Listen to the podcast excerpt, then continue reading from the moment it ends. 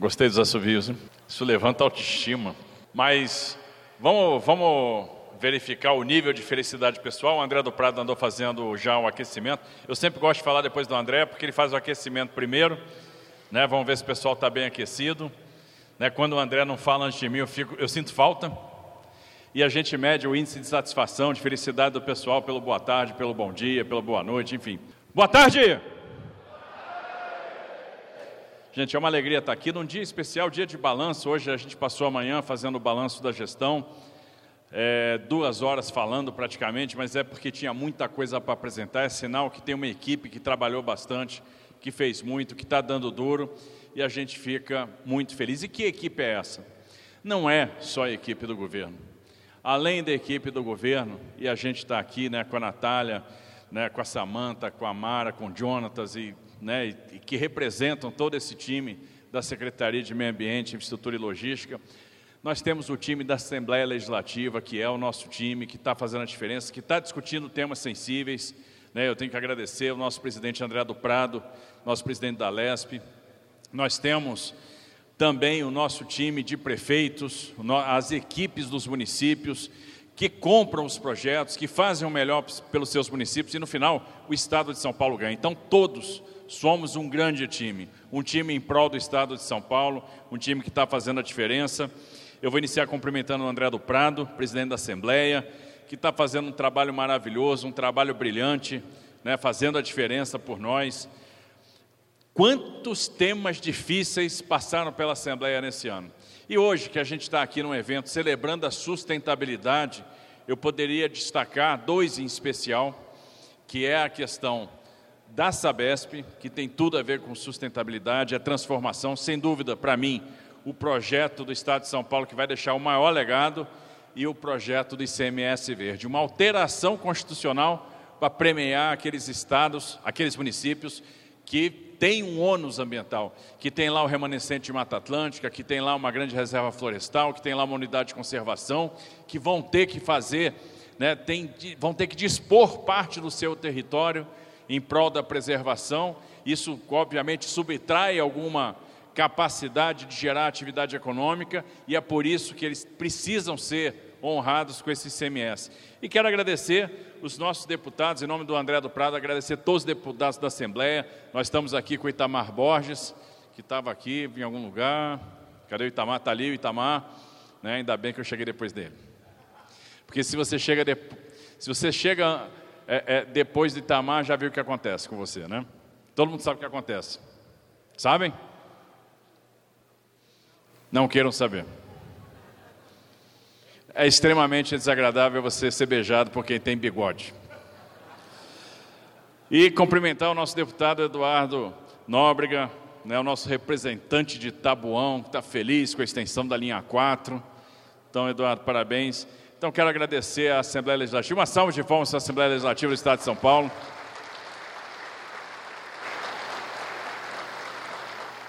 Né, cumprimentar a Natália e todo o seu time, parabéns pelo trabalho que você vem realizando. Eu não sei como é que ela dá conta de tantas atribuições, né?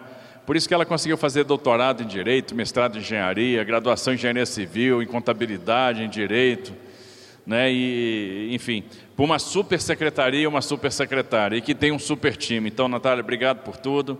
Cumprimentar o prefeito Chico Sardelli, né, em nome de quem? O prefeito de Americana, vencedor aqui, o cara que gabaritou a certificação do programa Município Verde Azul. Em nome de quem eu cumprimento os 88 prefeitos que nos honram no dia de hoje, que estão aqui presentes.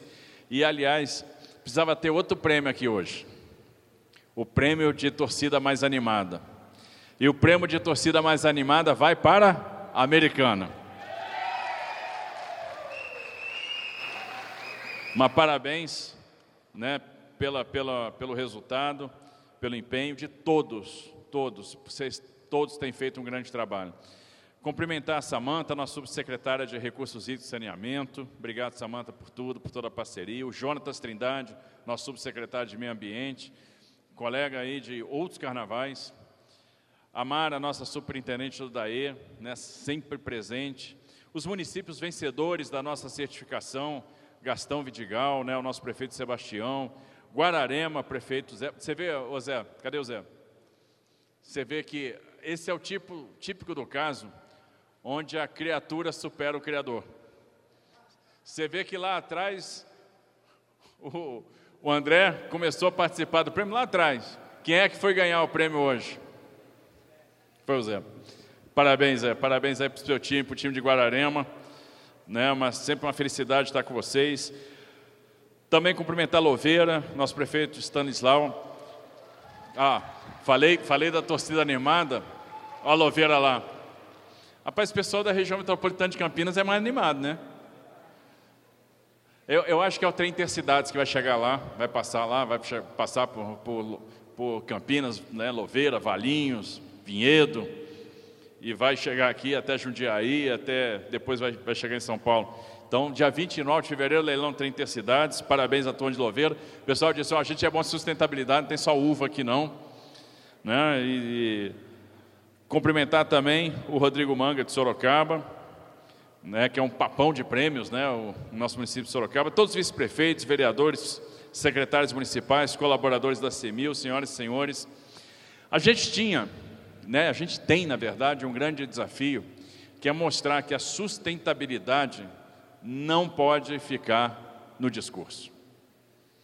Porque é legal, é politicamente correto, hoje todo mundo fala de sustentabilidade, sustentabilidade, sustentabilidade, mas a gente precisa transformar a sustentabilidade em plano, precisa transformar a sustentabilidade em ação.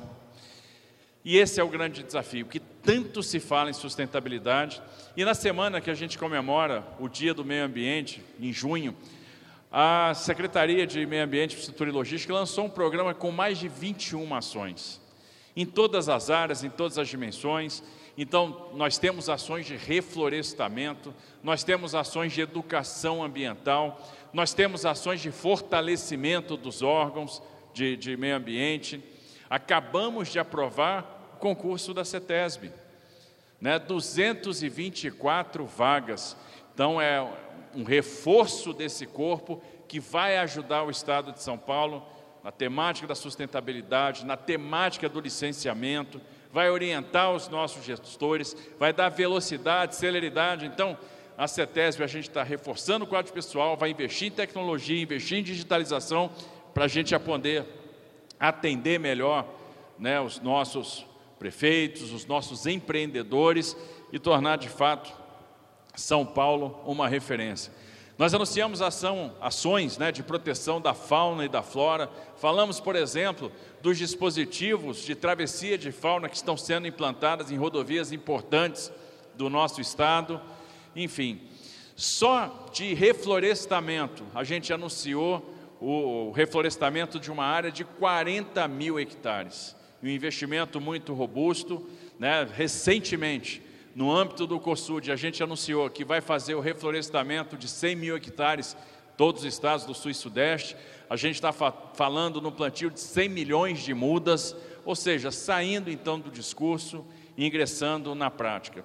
A gente está falando de aumentar a reserva florestal do estado de São Paulo. É, aprovamos na Assembleia Legislativa o ICMS Verde, que é esse incentivo financeiro para os municípios que têm essa servidão de cuidar, né, cuidar das suas matas nativas, cuidar dos seus remanescentes de Mata Atlântica, cuidar das suas unidades de conservação. Temos trabalhado né, a regularização fundiária dessas áreas, das unidades de conservação, das unidades quilombola. Temos contado com um trabalho primoroso da Fundação Florestal, trabalho de elite, uma turma animada, uma turma que tem, vem fazendo a diferença. Hoje eles têm usado o que tem de melhor em termos de tecnologia, em termos de hidrossemeadura, para recuperar as cicatrizes da tragédia de São Sebastião, por exemplo. E recentemente aprovamos a desestatização da Sabesp na, na Assembleia Legislativa. E a Sabesp, como eu falei, para mim é um dos grandes eventos quando a gente fala em sustentabilidade, porque a gente está falando de saneamento básico. Não é possível a gente pensar em ter um dia um Tietê despoluído, um Pinheiro despoluído, uma barragem de Pires, de Guarapiranga despoluída, sem a gente pensar em coletar, tratar os efluentes que vêm, por exemplo, do Alto Tietê, de Guarulhos, da cidade de São Paulo. Imagina que no Alto Tietê a gente só consegue tratar aproximadamente 5%, 50% do esgoto que é coletado. Em algumas cidades, como Mogi das Cruzes, que ainda não está na Sabesp, é pior. Né? Não chegamos a 40%. Guarulhos, a segunda maior cidade do estado de São Paulo, só trata 20% do esgoto coletado. E quando a gente pensa na cidade de São Paulo, São Paulo só trata 83% do que é coletado. Mas e o que não é coletado? O que está nas áreas irregulares consolidadas? E a ideia de trazer muito investimento é aumentar, ampliar essas conexões, é fazer mais coleta, é fazer mais tratamento, é universalizar o saneamento, levar os serviços da Sabesp, fornecimento de água tratada, a coleta e o tratamento de esgoto para mais pessoas. E nós vamos alcançar 10 milhões de pessoas que não têm algum dos três serviços. Chegando nas áreas rurais, chegando nas áreas irregulares, garantindo o aumento da nossa disponibilidade hídrica. Não tem nada que seja tão relevante para São Paulo como isso. Porque a gente vive o fantasma da falta de disponibilidade hídrica, da falta de oferta de água. A cada estiagem vem a preocupação: será que nós vamos ter água? Será que os nossos reservatórios vão dar conta? E a gente tem que nos, a gente precisa se preparar para o futuro. E a desestatização vai trazer o investimento necessário para que isso aconteça. Ou seja,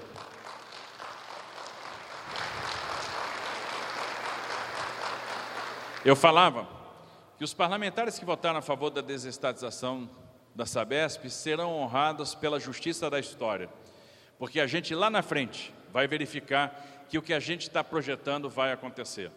A gente vai ter um manancial despoluído, vamos ter Tietê despoluído, a gente vai segurar a tarifa, o Estado continua sócio e estamos construindo, município a município, né? estamos construindo com todos os substitutos do contrato, os anexos que vão amarrar a nossa pauta de investimento e é muito investimento.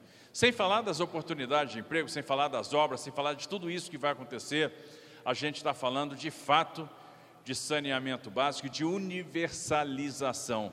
E o Estado de São Paulo vai dar um grande exemplo. Vai ser um dos primeiros a se universalizar, mesmo tendo a maior população do Brasil, mesmo abrigando 22% da população no seu território. Então eu tenho certeza que tem muito para ser comemorado. A gente tem que comemorar no dia de hoje os poços artesianos, os poços que estão sendo é, é, é, liberados nesse momento, que estão sendo confeccionados. E eu lamento que a Mara não deu um posto para a gente aqui, porque a gente queria ver a água jorrando.